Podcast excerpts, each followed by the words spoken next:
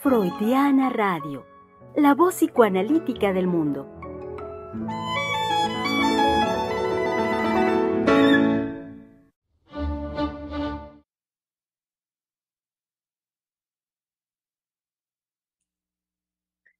Es miércoles 16 de noviembre del año 2022. Estamos aquí con ustedes, Freudiana Radio, la voz psicoanalítica del mundo, dándoles una muy cordial bienvenida a que, como lo hacemos de continuo este día, los días miércoles, es la oportunidad de volver a pensar. Mm, en simultaneidad con que es también un espacio donde ponemos el psicoanálisis al día. Eh, y bueno, el día de hoy eh, pues a partir de la conversación iniciada ayer sobre un tema, un tema sin duda actual, un tema importante, eh, continuaremos hablando al respecto de ello. Se trata de la relación de pareja en nuestro tiempo. Em, y este tema, de forma particular, hoy miércoles, eh, también tiene, digamos, tiene una vertiente que nos, nos propone, que nos, nos instruye la doctora Heiser, y es poder hablar también al respecto de el duelo, eh, el duelo amoroso, el duelo una vez que se da una ruptura de pareja, de relación de pareja, una ruptura amorosa, particularmente en la mujer. Eh, es es una, una línea sin duda importante y bueno, me parece además, eh, desde la vertiente que nos propone la doctora, como siempre, original, porque bien saben que en este espacio no vamos en la línea de la repetición de los discursos que se escuchan en, los medios masivos de comunicación. Los discursos me refiero de forma particular a el discurso de género y los discursos feministas que van mucho en la línea del empoderamiento de la mujer. Eh, al, tiempo que recurren mucho a victimizarla, a colocar a la mujer en la posición de víctima, simultáneamente proponen su empoderamiento y desde ahí pues pareciera que eh, ya una vez empoderada la mujer, pues eh, aborda todo su mundo, toda su realidad, todo lo que le ocurre a partir de, ese punto y no da lugar, me parece, a, a, que nos preguntemos al respecto de el sufrimiento tan particular, las circunstancias únicas por las que una mujer atraviesa en su vida, en su vida afectiva, en su vida amorosa hoy en día.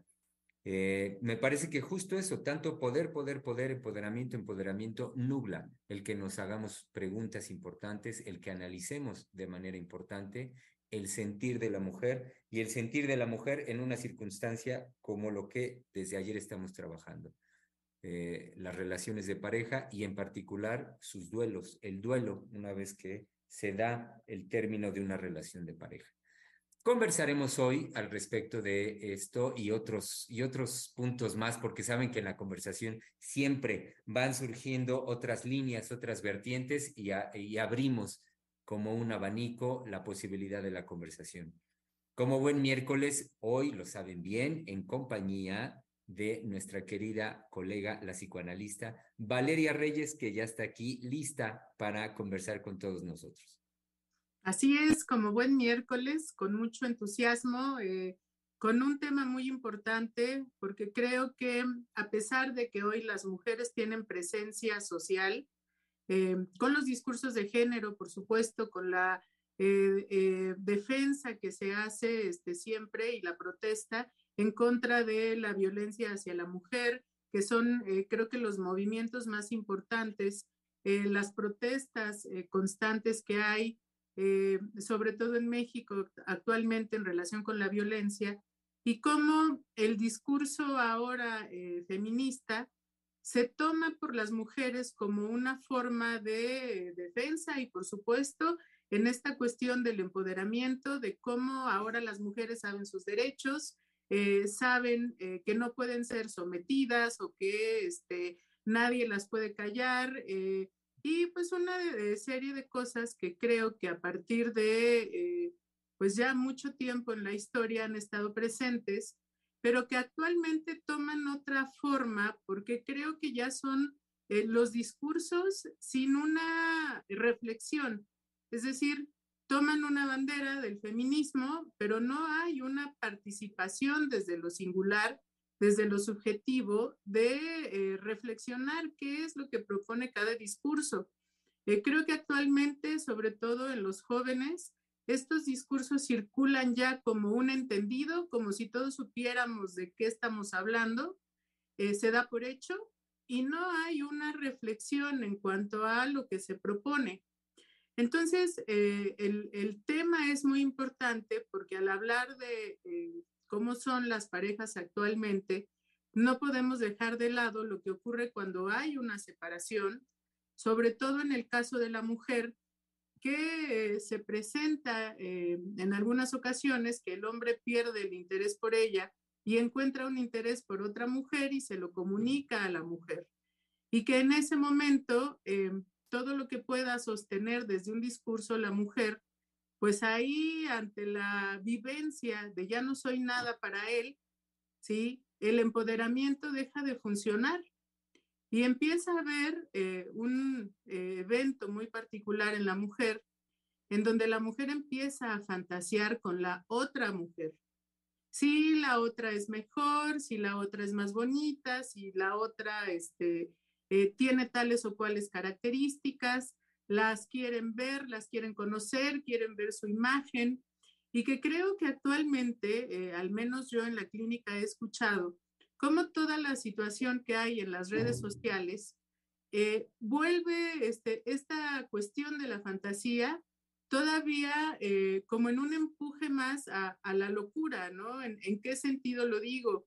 Eh, he escuchado, por ejemplo, en casos eh, cómo las mujeres empiezan a perseguir a los hombres a través de estas aplicaciones de chat, ¿no? De es que está en línea y no me contesta, es que le escribí hace media hora y veo que ahí está y no responde, este, y sé que ahí está y es una este, situación de empezar a interpretar todo esto que aparece en las aplicaciones en relación con sus fantasías y con esa vivencia de ya no soy nada para él. Entonces, eh, en ese momento, pues el empoderamiento se desvanece, ya no hay tal, y estos planteamientos desde los eh, discursos de género y el feminismo de tratar de este, hacer a todas las mujeres hermanas, este, ay, se me acaba de ir el nombre que utilizan, pero es un término particular. Este, ¿tú te acuerdas? ¿Mande? Las sisters. Eh, sí, pero en, español tiene, es un término. Ahorita, Sororidad. La sororidad, exacto. Este, la sororidad entre mujeres desaparece y lo que hay es una rivalidad y una competencia a muerte, por supuesto, con la otra. Eh, y creo que en, esta, este, en este contexto social de el empoderamiento y los derechos de la mujer, ¿sí? En ese sentido, pues la mujer queda a merced de todo esto, ¿no? No hay que la contenga. Entonces, yo pensaba este, estas condiciones en relación a lo que implica hacer un duelo estando en, una eh, eh, situación analítica, ¿no? Y recordaba mucho este, eh, las palabras de Freud cuando habla de que requiere, se requiere de un esfuerzo psíquico y que eso no es cualquier cosa. Eh, hablar de hacer un esfuerzo psíquico es eh, jugarse entero en, su vida emocional, em, pues en una situación de duelo, ¿no? Entonces, bueno, creo que podría dejar hasta aquí para entrar a la conversación y que sigan las presentaciones. Así es, muchas gracias, Vale.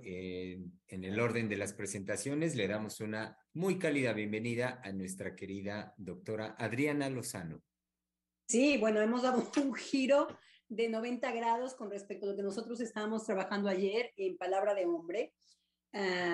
aquí es eh, eh, algo que caracteriza quizá nuestra época. ¿A qué le llaman empoderamiento, ¿vale? El empoderamiento es eh, la, posición actual de la mujer a partir de conocer sus derechos, ¿no? Y de querer estar emancipada, de ser libre, de tener derecho a exactamente lo mismo que los hombres tienen derecho. ¿Sí? Todo aquello que fue... Pero entonces, ¿cómo lograr eso si justamente lo que la mujer no sabe y no puede llegar a eso es qué quiere decir ser mujer? Entonces, el programa va a girar, pero va a girar a esa línea. ¿Qué quiere decir ser mujer cuando en la clínica lo que se nos presenta es que no entienden el empoderamiento porque lo primero que no está construido es qué es una mujer, qué es ser una mujer. Entonces, tenemos la problemática de que precisamente la gran aportación del psicoanálisis a lo femenino es que lo, lo femenino no es definible. No hay una definición de mujer.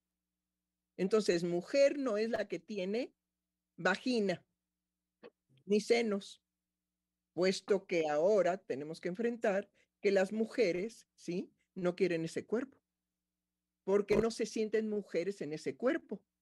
Y entonces la disociación de que han heredado un cuerpo de la, de la biología, pero psíquicamente lo rechazan, mejor corroboración de que no hay identidad por vía, digamos, de los genitales, no hay identidad sexual. Pues más claro que eso, nuestro tiempo nos responde a lo que Freud trató en tres ensayos de teoría sexual. Y nos responde a lo que Lacan creó. La mujer no existe. En todo caso, es necesario que la mujer devenga. Pero con estos discursos del empoderamiento, ¿en qué se van a fundamentar? Pues en el aire, en el aire. Empodérate, ¿cómo? Perdón, ¿qué? Sí, vota, ten derecho, habla por ti misma. Ah, ok. Pero a la hora que yo me levanto, lo acabo de escuchar, a la hora que yo me levanto de mi cama y me siento triste y lloro, ¿dónde está mi empoderamiento?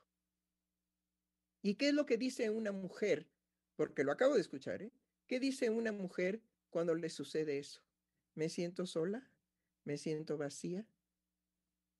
Y le pregunto, bueno, pero ¿qué le falta? Si usted ya tiene un empoderamiento, porque sí, porque es una mujer, sí, con un estatus político enorme. Usted tiene un súper empoderamiento. No tengo el amor de un hombre. Me siento vacía, me siento sola. El empoderamiento no me cubre el vacío del amor. ¿Ah? Ok, bueno, dejamos aquí. Pam, pam, pam, pam. Eso es lo que vale el empoderamiento. Vale mangos, vale aire. ¿Sí? Sin embargo, es discurso. Y por ser discurso, puede provocar identificaciones, pero no identidad. Identificaciones sí, pero identidad no. Lo dice muy bien Eric Loran. La identidad es un vacío. La identidad no existe. Y es verdad que no existe porque cuando nosotros nacemos, ni modo que sepamos qué somos ni quiénes somos.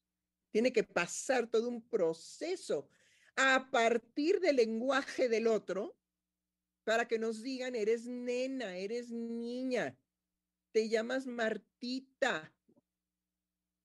Pero no solamente eso. Tenemos, digamos, un caso fabuloso de transvestismo en la historia de Francia. ¿sí? El abad de Choisy, o Choisy, no sé cómo se pronuncia. Choisy. ¿Cómo? Choisy. Choisy. Ok. El abad de Choisy, que se vestía de mujer y era perfectamente aceptado en la corte porque resulta que el hermano de Luis, ¿qué era? Luis XIV, el hermano de Luis XIV fue preparado por su madre desde muy pequeño a que él se vistiera como mujer y obrara como mujer para poder ceder el trono a su hermano, que después fue Luis XIV. Entonces en la corte se aceptó que los hombres podían feminizarse. Y eso es Francia. Aquella que es capaz de crear la igualité, la fraternité y la libertad. Sopa sobre el muerto las coronas. Entonces, lo que tenemos que subrayar en este programa es que no hay identidad femenina. Y ese es uno de los conflictos para la mujer en todos los tiempos. No solamente en los tiempos en que vivieron nuestras tatarabuelas, sino actual. Pero el problema que tenemos actualmente es que la mujer, la mujer, así, a la que conocemos biológicamente, tiene senos y tiene vagina, es mujer, punto. A esa me refiero. El problema que tenemos ahora de la mujer, y me refiero a esa, ¿sí? Es que crea y es capaz de crear un fantasma femenino increíble, subyugante, la otra mujer. Crea a la otra mujer porque la necesita y la necesita porque no tiene identidad. Entonces, crear a la otra mujer que va a ser la mujer que va a tener a todos los hombres a sus pies, principalmente al de ella, ¿sí? Que va a ser colmada de todos los bienes y todos los amores de su pareja, la de ella, ajá, vive atormentada porque lo veía yo en otro caso. Ahí les va el otro caso. Me dice una paciente, doctora, vivo atormentada. ¿Por? Porque acabo de ver una fotografía en donde esa fotografía la toma mi esposo de una mujer bella, no, no, no, nada extraordinario, simplemente es bella. La toma mi esposo y no puedo hacerme tonta de que lo que él fotografió es el cómo miró a esa mujer. Que jamás seré yo mirada por él así. Y ahí viene, ahí viene la intriga, la envidia, la rabia, mandarla matar, asesinar, que se haga mierda finalmente. ¿Sí? No es el caso de esta paciente, no quiere que la otra se haga mierda. Simplemente el dolor que lleva al análisis de que ella jamás será vista por su marido como fue mirada esa mujer. ¿Y cuál es el pleito de las mujeres en todas las épocas? ¿Por qué un hombre puede tener un deseo puesto en la mirada, en este caso, y la fotografía, un deseo por otra mujer que no soy yo? Pues ¿por qué carajos, no? ¿Por qué carajos, no? carajos, carajos y carajos, no. ¿Qué es esa posesión loca, estúpida, absurda en las mujeres de querer ser las únicas para un hombre, si ni siquiera lo pueden satisfacer? Ni siquiera lo pueden completar y complementar en su dinámica sexual y en su deseo. Eso es imposible. Por eso lo único que puede unir a un hombre y a una mujer de alguna manera en un amor eterno, porque existe, es el amor. Es el amor. Pero es cuando la mujer no desea ser la única y es cuando el hombre no desea ser completado satisfactoriamente en su sexualidad por una sola mujer. Ahí está lo que sabemos desde hace siglos. Qué empoderamiento, ni qué discurso feminista, ni qué de género, ni qué cuerpos cambiados, ni qué la carabina de Ambrosio, ni qué el derecho para casarnos con homosexuales, ni tampoco derecho para abusar de un inocente que quiero abusar y tener como pareja sexual. No, señores, no, es muy sencillo. Escuchemos a las mujeres en análisis para que podamos descubrir lo que Freud descubrió y Lacan también. Primero, en Lacan la mujer no existe. No es universal. No es un universal. Y en el caso, digamos, de Freud, ¿sí? Hay tres posibilidades para devenir mujer, pero no nace mujer. Ahora, Simone de Beauvoir, inspirada por el decir de Freud, indudablemente que escribe el otro sexo. Igual, el bestseller, ya somos el otro sexo. ¿Ven cómo la mujer no existe? Sino a qué tanto derrumbio de calaveras y escándalo del bestseller, el otro sexo. Ya nada más con solamente ser nombradas. El otro sexo. ¡Wow! Y la mujer, ¿qué es lo que anda buscando permanentemente? Ser relevante, inclusive para las mujeres, no para los hombres. Para las mujeres. ¿Por qué? Porque mm. ella rivaliza a muerte con su propia madre, que es la otra mujer de un hombre que ella quisiera que fuera para ella y no lo es. Ay, ¿cuántas veces en nuestra clínica aparece el conflicto? No lo vamos a nombrar como Edipo porque pues ya está tachado, ya no se usa. Pero bueno, nombrémoslo como síndrome femenino del el año, ¿sí? 2022. Nada más como síndrome, es un síndrome.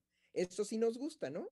No decir Edipo, ay, por favor, doctora, usted está en el tiempo de la reina Victoria.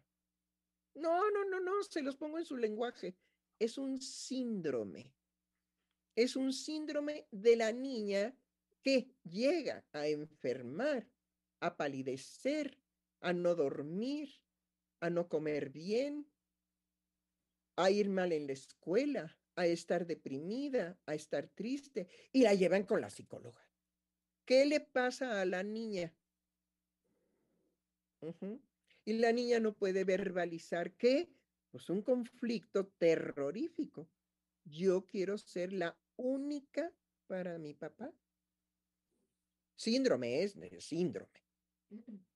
La única. ¿Y quién me estorba? Mi mamá. ¿Por qué? Pues porque a ella le trae regalos y a ti no. Sí, pero no son los que le trae a mi mamá. Pero es que tú eres pequeña y no puedes usar los collares y los prendedores y los anillos que tu padre le trae a tu mamá. Bueno, los perfumes. Bueno, los bilés, los coloretes. Bueno, los paseos. Hijita, te vas a ir con tu abuela porque tu papá y yo nos vamos de vacaciones. Maldita bruja desgraciada que te llevas a mi papi. Pero es síndrome, es síndrome. En la actualidad sería un síndrome. ¿Sí? Entonces estamos en paz. ¿Por qué? Bueno, pues porque no, no necesitamos los psicoanalistas para nada. Necesitamos decir, el Edipo. No podemos adaptarnos perfectamente a los signos de los tiempos. ¿De qué se trata? De un síndrome. Entonces la niña por eso está flaca, pálida, no duerme, no come bien, ajá, porque rivaliza a muerte con la madre. Vaya síntoma, vaya síndrome, vaya, sí, sufrimiento infantil, vaya sexualidad infantil. Pero bueno, si les recomendamos que lean tres ensayos de teoría sexual, no, pues somos de la época de la este, reina Victoria. No, bueno, no, Si se leen los tres ensayos, estamos en la, en la plena de nuestra época. Puede ser la, la, la lectura ah, que justifica nuestra época. ¿Qué decía Freud en tres ensayos? Que definitivamente el psicoanálisis no hacía una separación con los invertidos. Entonces, ¿qué veía en aquellos que no eran invertidos, en la época se llamaban la homosexualidad, la bisexualidad, todas las tendencias hacia el mismo eh, sexo que, el del sujeto, del cual se estuviera hablado, se le, se llamaban invertidos y si no estaban, los normales no usaban tampoco la palabra heterosexual. Eh, después eh, Freud habla de genético normales, algo así, ¿no? Pero al contrario, en tres ensayos de la teoría sexual, vemos cómo Freud está a la vanguardia de nuestro tiempo. Uno, eh, podrían casi agarrar a Freud para decir, bueno, lo dijo Freud antes que nadie en el mundo. No hay un objeto preferido ni para el hombre ni para la mujer. Es lo que dice Freud. Lo que lo va a determinar van a ser totalmente otras cosas y otras posiciones y tarda. ¿Qué está diciendo Freud?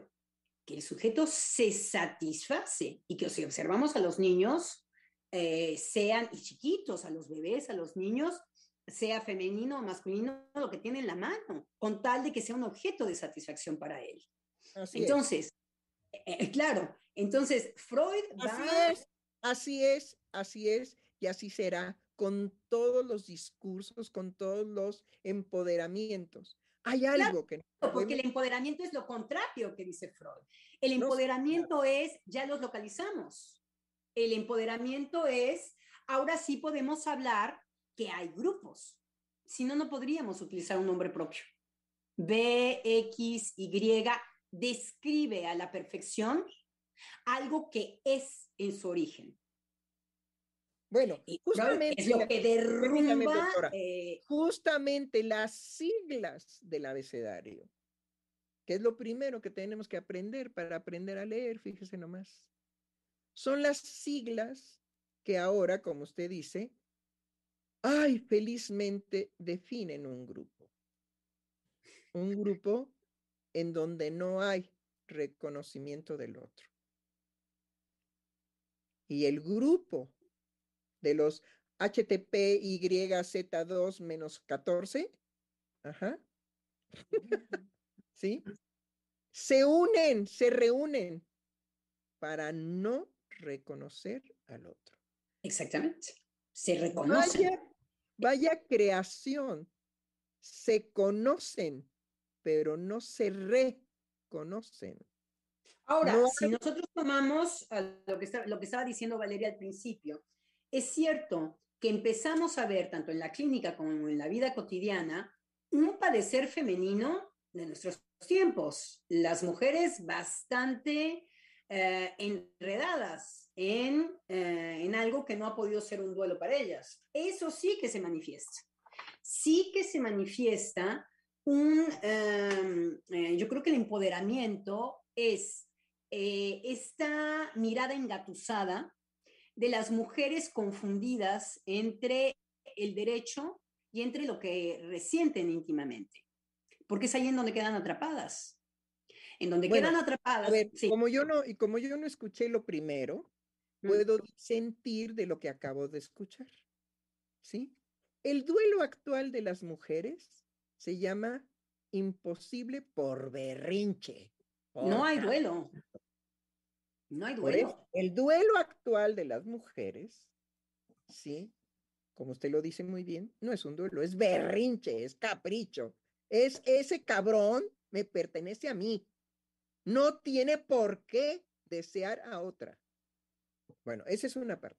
Pero el sí se revela una ferocidad femenina. Espéreme, espéreme. pero el, duelo, eh, el duelo actual de las mujeres, como usted lo dice muy bien, es confusional porque de por sí Freud nos dice, en el duelo no se sabe qué es lo que se ha perdido. No se sabe. Un duelo es siempre un vacío porque no se sabe lo que se ha perdido. Solo sé que ya no soy santo de su devoción de ese hombre, sino que probablemente haya una mujer para él que no soy yo y que ocupe el lugar del amor de él. con lo que rivalizo es con la posibilidad de que ese hombre pueda amar a otra mujer que yo no soy. Pero así de claro y de transparente lo dicen las mujeres, ¿no?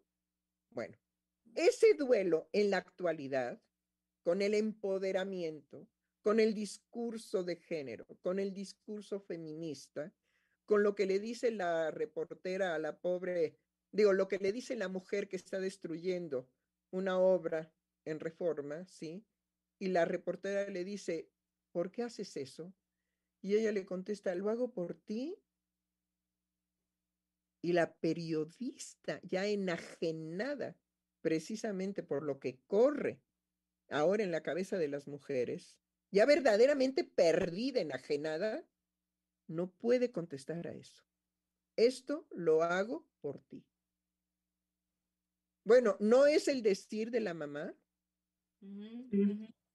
bueno, por Dios, pero se necesita ser ignorante para no recordar que las madres siempre le dicen a su hija, oye mamá, pero ¿por qué tal cosa? Eso lo hago por ti. Porque te quiero. Porque te quiero. Entonces es mágico, se quedó paralizada la periodista, ya no supo qué hacer. Bueno, de eso tenemos que liberar a las mujeres en la actualidad. ¿Y de cómo las vamos a liberar si están enajenadas y muy a gusto? pues arandeándolas. Cuando, digamos, en el salero no sale las sales porque está húmedo. Entonces hay que quitar la tapa quitarle, digamos, lo enmohecido de la sal, sacudirlo bien, volvérselo a poner y entonces queda el salero listo. Hay que zarandearlas, hay que quitarles el moho de lo que las confunde, porque finalmente la mujer siente, la mujer sufre y la mujer vive la pérdida de ese hombre que ya no la ama. Pero no amarla es, tú no eres nada para mí, ¿eh? Pero nada, no eres significativa en nada. No, en nada. Ahora, si soy un perverso corrupto que quiero sacar algo de ti, te puedo manipular por ahí. Bueno, siempre te tendré como una gran amiga. Siempre nos veremos a tomar el café, a disfrutar de una película como antes. No te preocupes, chiquita. Siempre estaré a tu lado porque siempre te he tenido cariño y te lo voy a conservar. Bueno, hay otra cosa en la posición masculina con respecto a eso, y es que el hombre no está tampoco em, listo para sacrificar a alguien que le hace eh, que les hace ver algo que para él narcisísticamente es muy satisfactorio, y es el ser amado. El ser amado no va a renunciar no va a renunciar tampoco a una mujer que dice que se muere por él. Ahí está el malentendido. Porque los hombres vuelven a hablarle a aquellas mujeres que ellos consideran que los amaba por narcisismo. Y las mujeres cuando son sustituidas por otra mujer, no está muy lejos tampoco la problemática narcisista.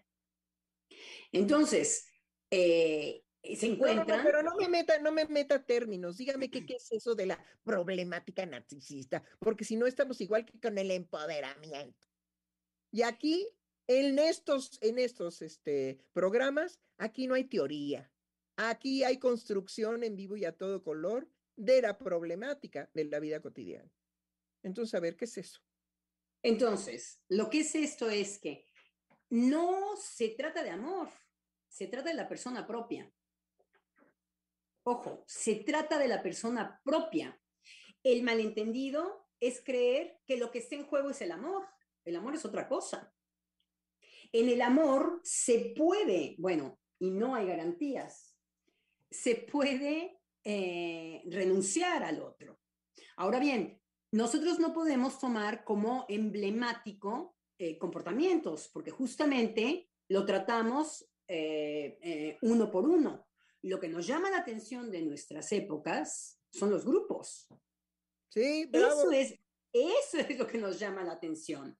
Este pujar hacia sí ya un, quejas en la clínica, en donde las mujeres están ahora sí como el perro de las dos tortas, ni chicha ni limonada. Yo que quería ser, eh, eh, estar, eh, ¿cómo se dice? poder trabajar, poder ganar mi dinero, no tener que estar lavando trastes y dedicándome a los niños, pero también me doy cuenta que lo que he perdido es el poder tejer una relación con los hijos, una relación con mi pareja. Entonces, y el otro, los hombres, mucha de la respuesta masculina fue, es lo que querías, ¿no, chula? Y ahí se enredan la mujer, porque la mujer podría contestar, no, eso no es lo que yo quería, yo quería todo. Yo quería todo. El trabajo, y además que tú te mueras por mí, yo no quería un 50%, 50%. Es lo que no contesta la mujer.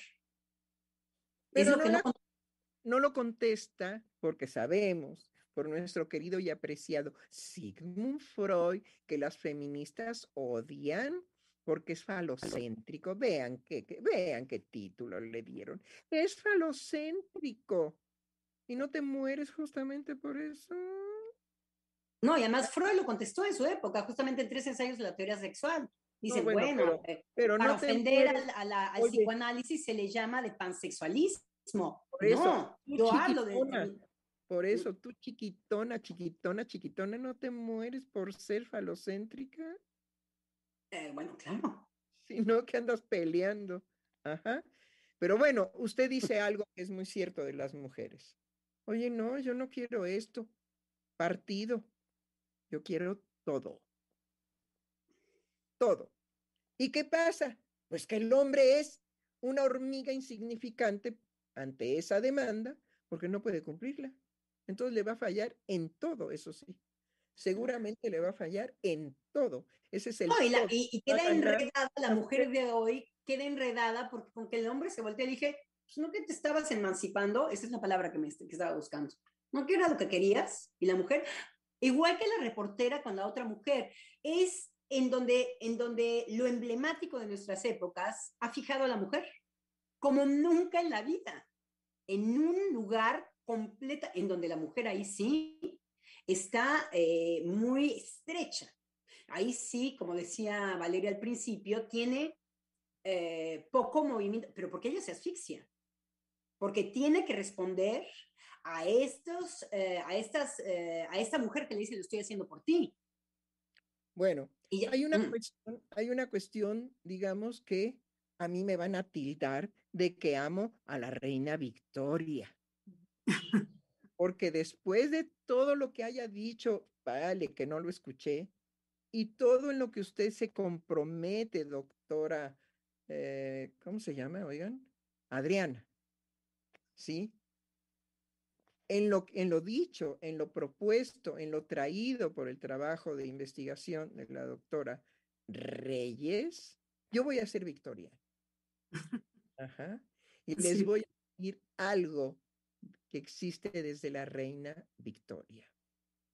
Miren, la posibilidad de hacer una creencia de que somos sujetos del inconsciente, hombres y mujeres, es que los seres humanos nos mientan. ¿Y quiénes son las mentirosas de la historia? Las mujeres. No que no haya hombres mentirosos, pues están muy feminizados y muy afeminados. Pero la mentira viene de parte de lo femenino. Y lo femenino es neutro.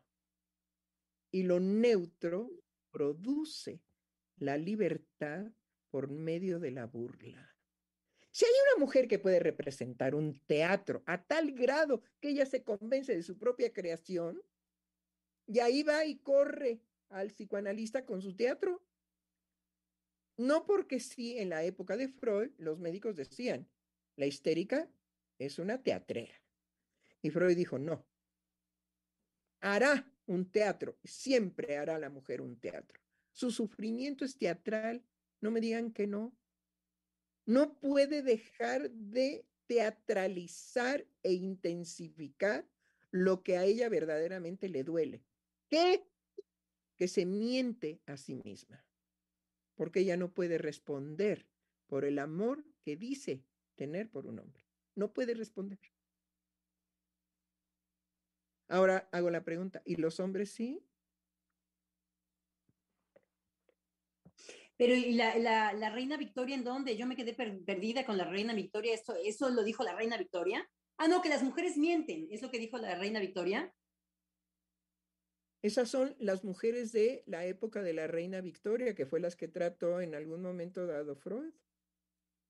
Bueno, pero eh, para el psicoanálisis sabemos que de alguna manera, como decía Lacancito, no hay mentira.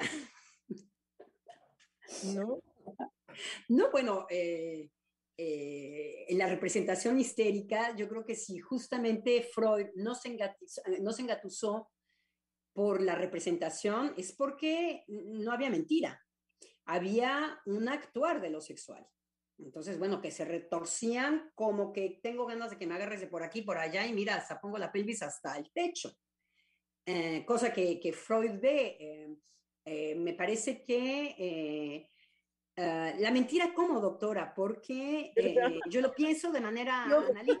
Yo por eso dije, ay, al fin y al cabo somos Valeria mujer, la doctora Adriana mujer, la que está callada en los controles mujer, yo mujer, el único que está, digamos, en una situación difícil, agarrado de la brocha, es el doctor Germán López Díaz. Que se ve muy divertido, no se ve para nada en mala posición, se ve que se está divirtiendo. No. Hasta colorcito está. Coloradito, bonito. No, me, eh, Adrián, no, me río ahorita un poco por lo que, por cómo lo dice la doctora, por cómo se refiere a mí, pero en realidad estoy pariendo chayotes, porque hace un momentito, hace un momentito cuando la doctora lo lanzó el hecho de si un hombre sí podía sostener el amor, el amor por una mujer, porque lo planteó desde la mujer, pero dijo, y el hombre sí, entonces, no, Adrián, estoy pariendo chayotes. Quizá por eso se ríe. Sí, claro, sí, es, es más risa de nervio, porque el, el poder sostener en un sentido de, de factibilidad concreto, pues bueno fuera, pero, pero me parece que la, la, posibilidad y la posición de uno como hombre para sostener radica en ver cómo se sostiene eso permanentemente, en palabra, en hecho, en forma, eh, o sea, en un esfuerzo permanente. Porque hace rato también lo que, lo que señaló la doctora es cierto, que hoy en día para, para, para uno, para los hombres, se ha vuelto una situación muy cómoda el hecho de lanzar promesas al aire y saber que puede ser insostenible y saber que se puede brincar con otra mujer o con otra mujer. Y entonces, eh, eh, vaya, lo que voy es que la misma condición del tiempo actual da, da como un apapacho a que el hombre puede estar en esa circunstancia y no, y no verse eh, él mismo incluso bajo el juicio, como hace tiempo era, de si era o no era hombre. O sea, es, es, eso está muy, muy lábil, muy diluido. Pero, pero uno sabe que si realmente un día por una se la quiere jugar, pues no es más que así, un día y por una. No, no andar en el brincoteo de con una y con otra y con otra, y en el, y en el no sostenimiento de lo que uno por su palabra dijo sentir por una mujer. Ah, pero yo les tengo una sorpresa. Tengo un paciente que es genial hombre. Se dedica al arte. Y entonces hay un momento en una sesión que le digo, pero usted, ¿por qué por adelantado ofrece un matrimonio? Ah, porque si no, no las dan. Ah, caray. Entonces la clave sigue siendo, yo quiero casarme. Ah, claro, doctora. Usted dígale a cualquier mujer como hombre, oye, yo quiero casarme y quiero tener una familia y quiero tener un amor permanente. ¿De, de, de, de veras? Por mi madre, bohemios, que sí. Y las dan. Luego, luego las dan. Entonces, tenemos, esto es lo bello de la clínica psicoanalítica. Nunca, nunca se puede tener, ¿sí? Un absoluto estándar. Sí, Por me hizo pensar al opuesto. Me hizo pensar a las posiciones femeninas en donde el otro dice, no te quiero, y dice, ¿cómo que no? no la que se le promete eh, la gloria y la, y, la, y la, luna, sino la que le dice, no te quiero. ¿Cómo que no? Es que yo te voy a comprobar que sí. De mí no te puedes pasar. Claro. Y entonces lo insoportable puede ser que el otro le diga, no, es que no te quiero. Y eso no puede escuchar la mujer. Hay, quiero decir, no hay eh, algo en, que nos, en donde nosotros nos podamos amparar con respecto no, a la mujer. No, no. Definitivamente lo fascinante de la clínica psicoanalítica es que no hay estándar, no hay en que nos podamos amparar. Bueno, yo hasta aquí es, es la una y cinco, yo creo que hasta aquí puedo eh, quedarme callada. Ya fui victoriana, no le tengo miedo. Uh -huh. Las mujeres mienten, son las mentirosas de la historia. Ajá, ¿sí? ¿Por qué? Precisamente porque pueden llevar a cabo un ataque de histeria diciendo que es por amor. Porque pueden llegar a un suicidio diciendo que es por amor. Ajá. Y no, no es por amor. En eso mienten y se mienten a ellas mismas porque no pueden verbalizar lo que verdaderamente ante una situación de que el hombre las deje. Y no las deje por otras, simplemente las deje. Nada más porque el hombre las deje van y se emborrachan, van y se vuelven pirujas, van y se suicidan. Bueno, ¿qué no hacen? No me digan que es por amor, pero la mujer dice que es por amor. Entonces, lo fabuloso, digamos, en la clínica psicoanalítica es que cuando la mujer llega y dice, todo esto lo he hecho por amor, el analista dice, sí, así es. Ahora vamos a analizarlo. Sí, y además eh, eh, Freud nos las puso difícil cuando eh, desarrolla todo lo que tiene que ver la importancia para la posición femenina de querer ser amada, no de amar. No. Vemos que se le pone complicado a la mujer la cuestión del amor. Puede eh, muy rápidamente estar insatisfecha constantemente. Mi amor, te traje esto. Ay, sí, no. Bueno, bueno, ahora es esto. Bueno, este pendejo no, me trae siempre lo mismo. no tienen mucha imaginación del otro lado. ¿eh? imaginación. Y el pobre hombre, cuando es cuestionado, dice, pues tú me has dicho que las este, nueces de la India te fascinan. Tengo 35 años casada contigo y siempre me traes nueces de la India. Bueno, porque tú me dijiste que te gustaban. Bueno, ven, el pensamiento del hombre para satisfacer a una mujer, ajá, y la mujer que lo de lo luego lo degrada porque es un estúpido que no se le puede ocurrir que porque un día le dijo hace 35 años las nueces de la India me hacen feliz, él dijo, ay, qué bueno, ya la hice. No, es un estúpido también por otra cosa, es una dimensión casi imposible para lo masculino.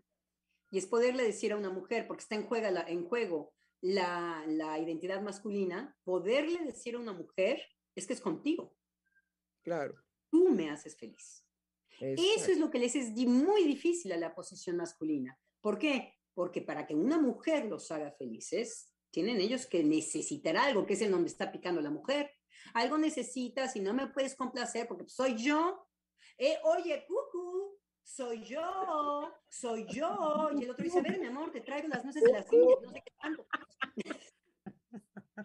A ver, nada más porque usted me provoca. Si quieres me desvisto. No, no, no, no, por favor, no. Mejor cucu. Bueno, las mujeres son capaces de utilizar eh, todo lo que tiene que ver con los códigos ma- masculinos para decir, soy yo. ¿Quieres piernas? Te doy piernas. ¿Quieres chichis? Te doy chichis. Grandes nalgas, grandes nalgas. Cinturita, cinturita. La mujer, pero ¿verdad que soy yo? ¿Verdad que soy la chuchona con cinturita y con algotas? Eso es lo que me dijiste. Y otro dice, no, fíjate que mm, no, es lo que tú interpretaste de lo que, como tú ves lo masculino, pero no, y se voltean y se van con una eh, insípida lagartijita, ¿no? Que es lo que les gustó por quién sabe qué, y bueno, la otra ya está totalmente con sus cinturitas, sus nalgotas, sus pechotes, ¿no? Así es. Bueno, hay una obra teatral, ¿no? Que sin tetas no hay que. Paraíso.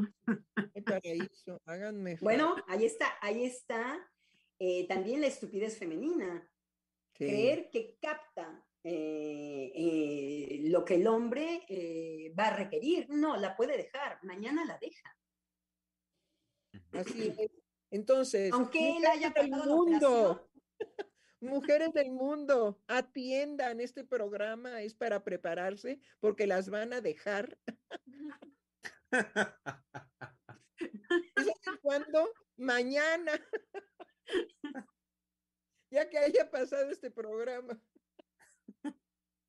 No, Sí, sí, hay- no, eh, lo amoroso es lo que, lo, que, lo que me parece que es bastante inaccesible y que eh, pues no vamos hacia, hacia lo amoroso. Bueno, me vuelvo a reír porque vuelvo a pensar en una panoplia de no amor, ¿no? De, de todo hacia donde nos estamos, que es ridículo. Eh, ya no se escucha de trascenderse. Eh, lo único que puede interesarnos a los unos y a los otros es cuando el otro trasciende. Ahí volteamos.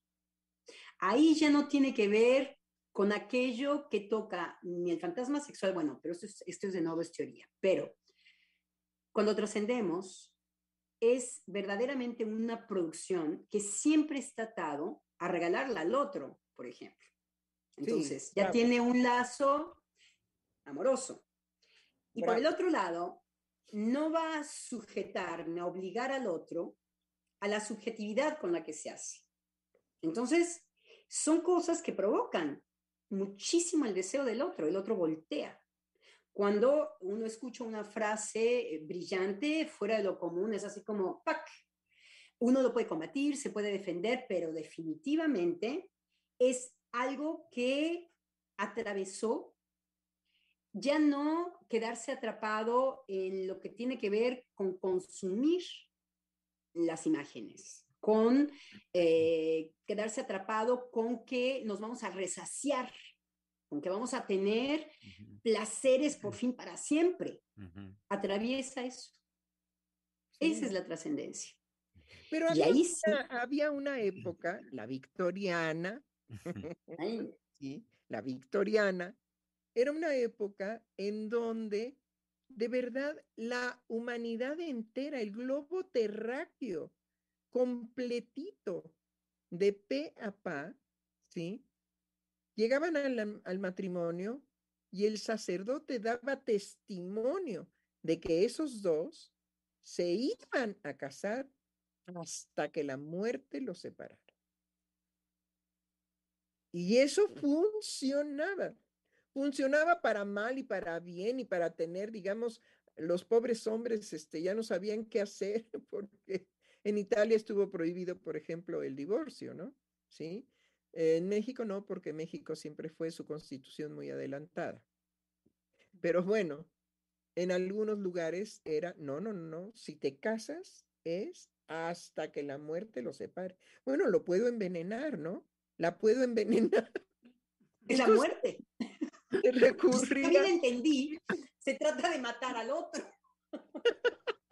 se recurría al crimen y las más avesadas, digamos, en esas lides eran las mujeres por las hierbas mexicanas que podían detener al hombre, ¿sí? Idiotizado por una hierbita.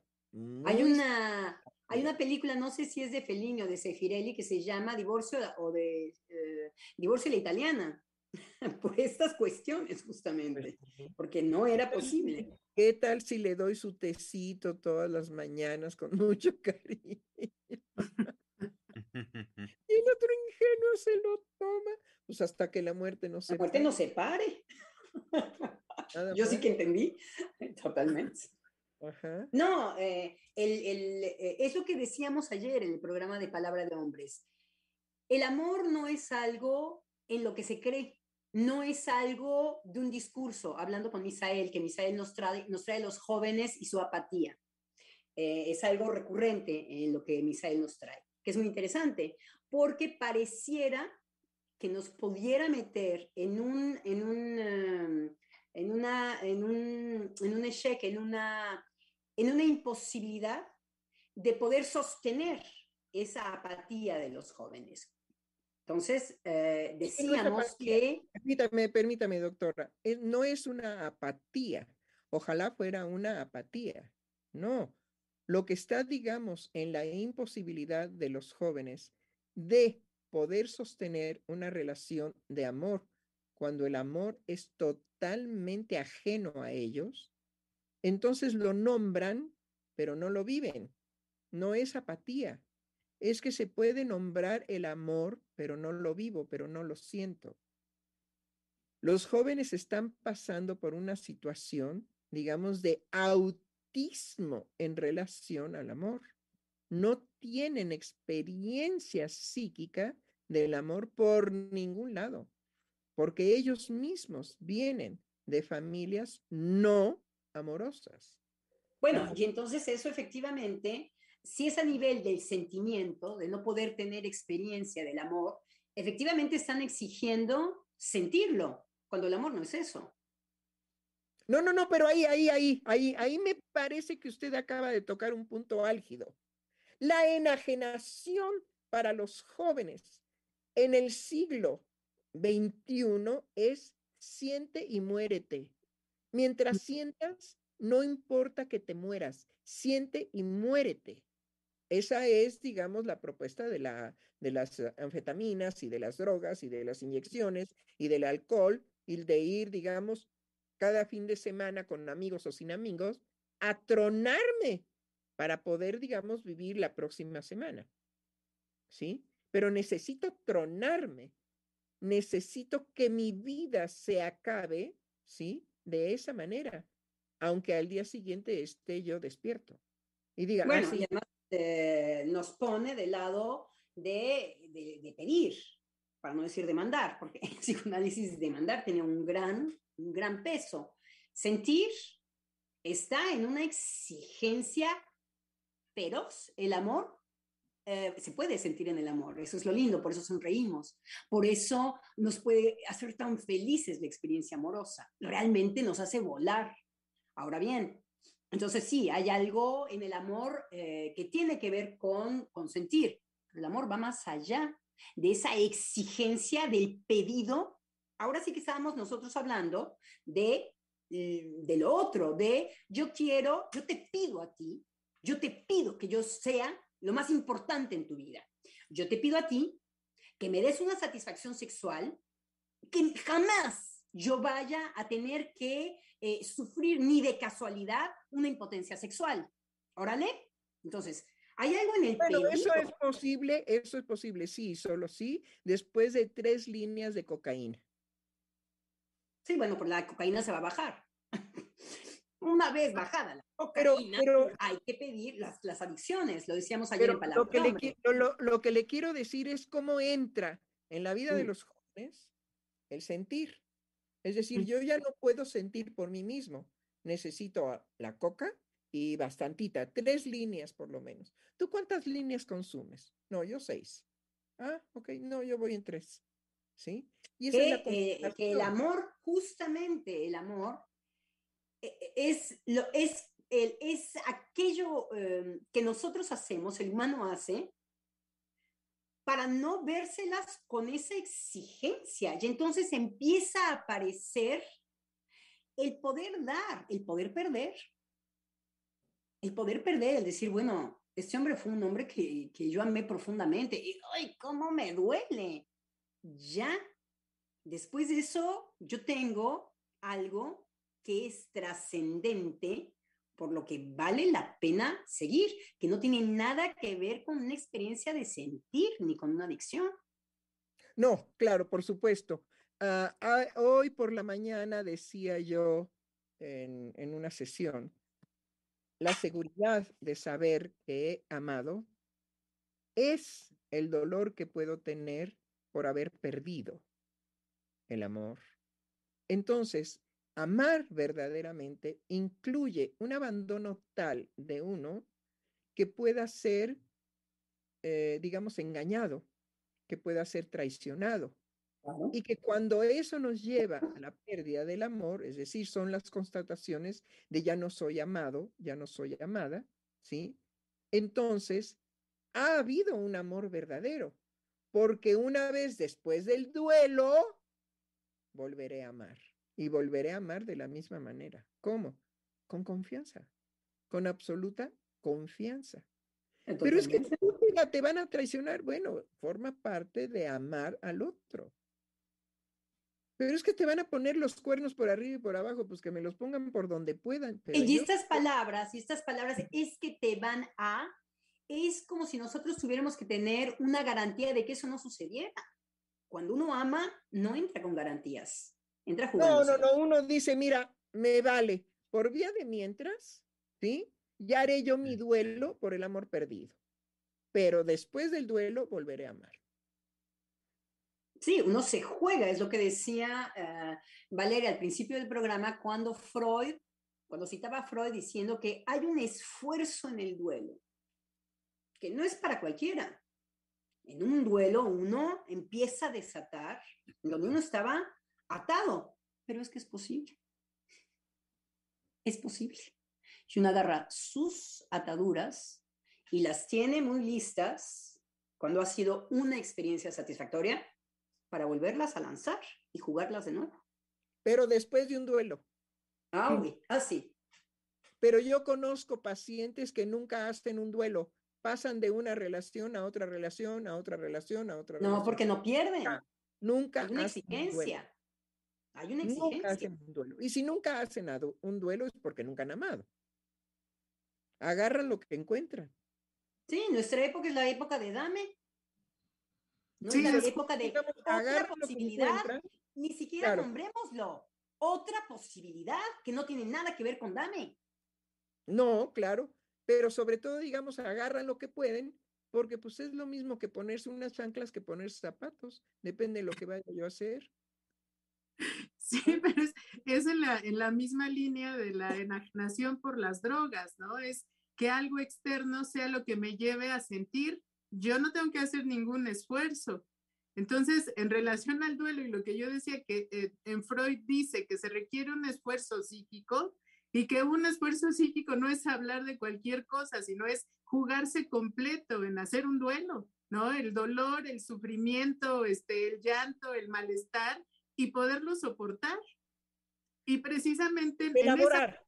Es decir, Ajá. primero soportar y ir elaborando.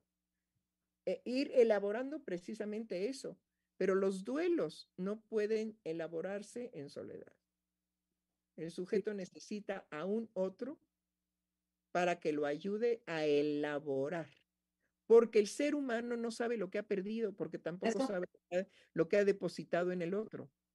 Hay un no saber que permite el amor. Si supiéramos por anticipado, pues no Uy, a nadie. de limonais, claro. A nadie. ¿Cómo ven? Ahora sí Bueno, que, ¿cómo amaneciste vieja? Como el, jugo, el chiste mexicano. ¿Cómo amaneciste vieja, no? Ah, ¿cómo amaneciste vieja? ¿Cómo amaneciste vieja? ¿No? Cuando uno se da cuenta, dice, "Ay, ahora sí que te estoy viendo. ¿por qué si tengo tantos defectos estás conmigo? Pues justamente por eso, babosa.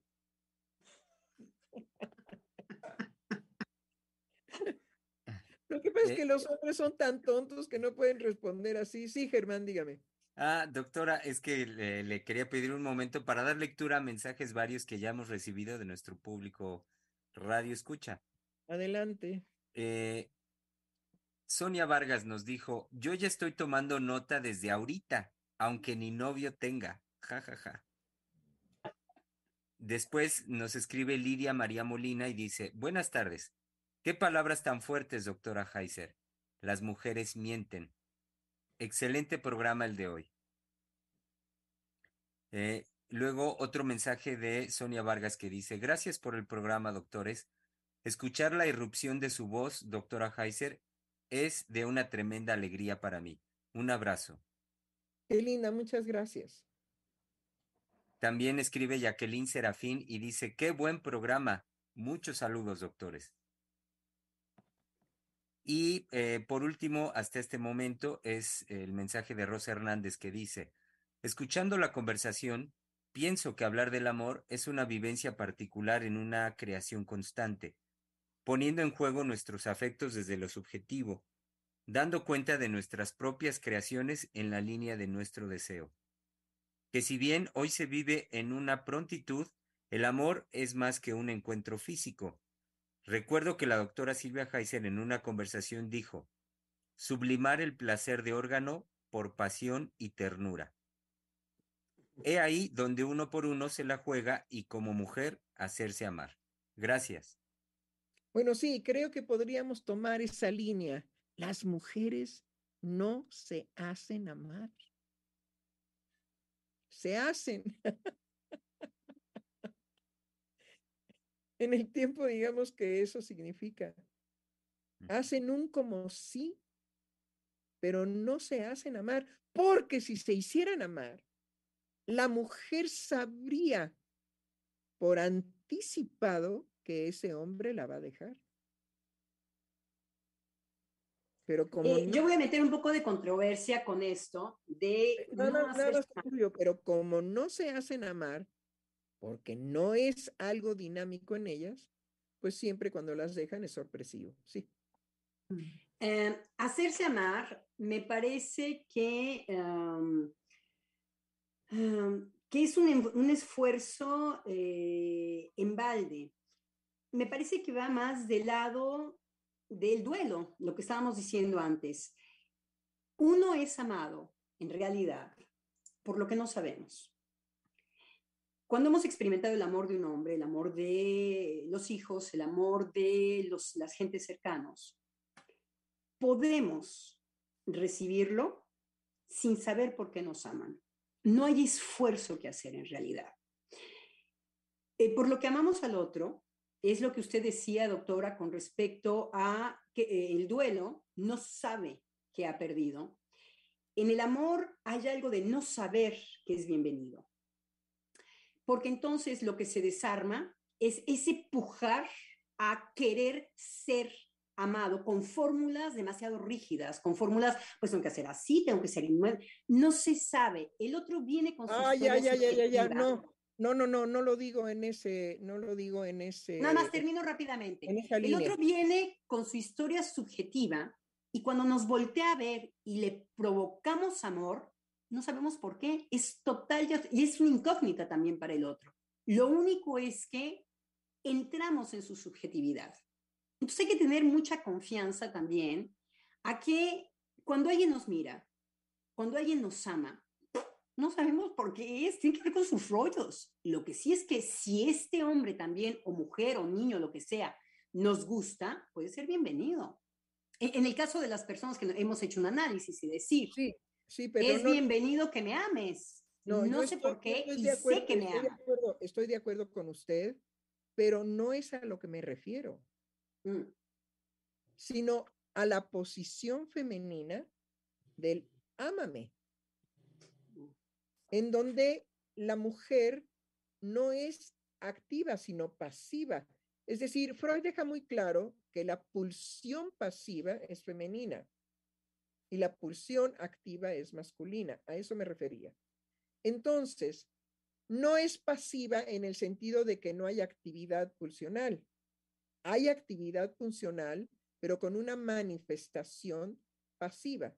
Me voy a referir a cosas que suceden en la vida cotidiana. Hola, mi amor. ¿Qué tienes? Nada. ¿No tienes nada? No, no tengo nada. ¿Por qué? Pero, ¿por qué me recibes así? Ay, pues, ¿cómo quieres que te reciba? Bueno, pues no así. No así, pues pregúntate por qué te recibo así. Y ahí empieza la bronca. ¿Sí? Ahí está la pasividad de la emoción pulsional, ¿sí? Activa. A eso me refería. Las mujeres son muy cabronas con los hombres, muy cabronas con los hombres. El hombre llega a tiguirín y ah, vienes muy contento. Pues sí, pues sí, claro que vengo Bueno, no nada más las, las, las mujeres, ella sí le puedo decir que yo lo hablo por experiencia propia. Hay, una, hay rasgos en los hombres, por no decir obsesivos, eh, en donde van a destruir la felicidad, eh, sea femenino o masculino. No lo atacan tanto por ser mujer o, o ser hombre, pero son grandes constru- constructores. En Francia es fenomenal ver cómo lo que se va a penalizar es el placer y, el, y la alegría del otro. Es muy masculino. Los hombres eh, van a hacer un desprecio o se les va a invitar. Pero, pero no me cambie de línea, es decir, yo estaba esclareciendo a qué me refería de que las mujeres no se hacen amar. Es la posición pasiva de la pulsión activa en la mujer. Es decir, ¿cómo que no me adivinas por qué te recibo con jeta? ¿Me tienes que adivinar? Entonces, yo me Pero usted refería, pensaría que en el hombre no hay adivíname, ¿no hay qué? No hay también una posición de adivíname. Yo por experiencia personal diría que también el hombre muchas veces hay que decirle, oye, no, chulo, esclarécemelo, no pertenezco a tu historia, eh, no soy aquella mujer desde donde tú me estás viendo. A ver, muñeco, esclaréceme de qué va. Eh, eh, quiero decir, eso lo digo eh, de experiencia propia, no voy a hablar exactamente a qué me refiero. Pero no Pero- es chiste, doctora, pero no es chiste. Cuando usted lo hace, no se vale. Usted es una psicoanalista, es una mujer analizada. Usted tiene una pulsión activa. No, no es lo general. La mujer se presenta pasiva para el hombre en cuanto a su deseo. ¿Qué tienes? Nada, pues ¿qué quieres que tenga? ¿Qué tengo que tener algo? Ay, carajo. Yo ahí cogería mi mochila, mi ropa, mi todo y la dejaría colgando. Ahí te ves, chula. Pero esa, esa pasividad en la pulsión es lo que es terrorífico para un hombre. es llegar a su casa y chin, mano, ¿y ahora con qué me voy a encontrar? Por eso a veces pegan primero. Cachetadón, ya llegué, cabrona. Bueno, pues ahora sí. Y se componen, ¿eh?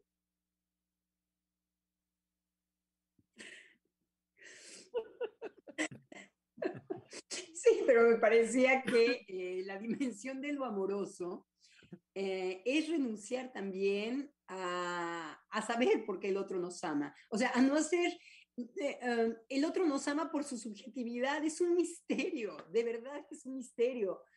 Es, es cierto Bueno, es eso lo mucho puede trabajo decir. analítico esto que estoy diciendo. Pero nosotros sí sabemos, sí sabemos al respecto, ¿sí? En el hombre es una creación del objeto perdido, ¿sí? Y en la mujer no es que encuentre el objeto por- perdido, sino en ella se cancela la castración.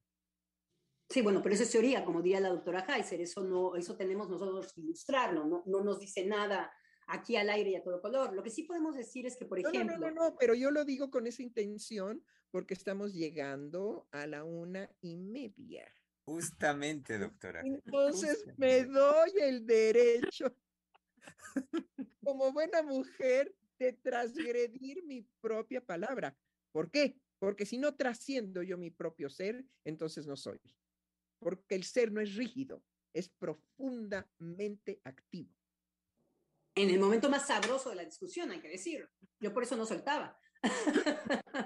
Pero por eso lo digo al final, ya llegamos al final, entonces meto la teoría. ¿Cómo que no? Los psicoanalistas lo sabemos. Entonces, eh, nada más para, para concluir lo que estaba diciendo.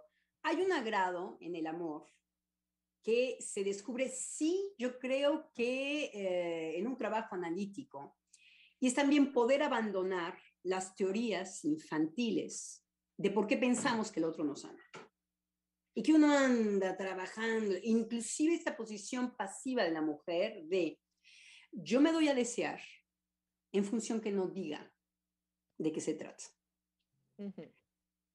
Y que ahí no hay un espacio para el amor. Están cosas ridificadas en donde lo único es una exigencia de que entres en lo que yo llame inconsciente. Por eso pienso solamente en un trabajo analítico puede haber una renuncia de mis teorías infantiles. Y es muy satisfactorio. Es, ah, el que me ame me va a amar, el que no me ame no me va a amar, no entro en su subjetividad. Ya me puedo poner yo una minifalda chiquitita y enseñarle la cola. No me va a amar. Tiene que ver con la historia subjetiva del otro. Cuando coincide, lo que puedes decir es, yo coincido en tu historia, vénganos tu reino, ámame y date placer, mi rey, si eres bienvenido. Eres tú, yo también, tampoco sé por qué te amo, pero eres tú. No, Hay indudablemente. otra posibilidad para el Sí. amor. Indudablemente, pero el amor, para cerrar con broche de oro, ¿sí? Después de todo lo que se ha dicho, no está al alcance de la mano.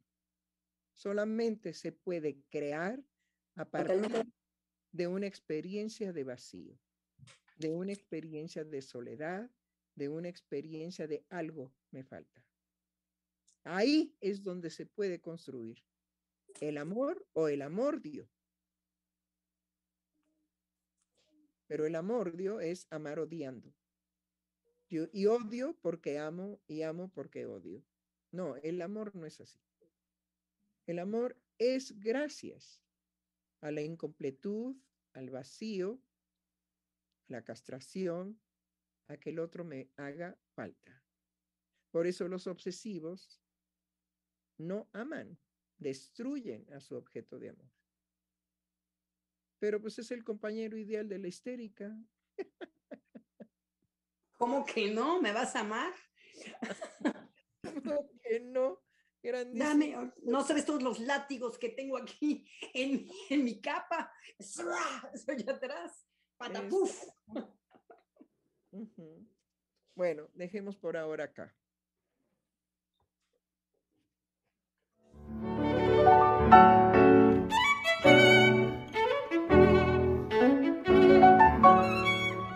Freudiana Radio, la voz psicoanalítica del mundo.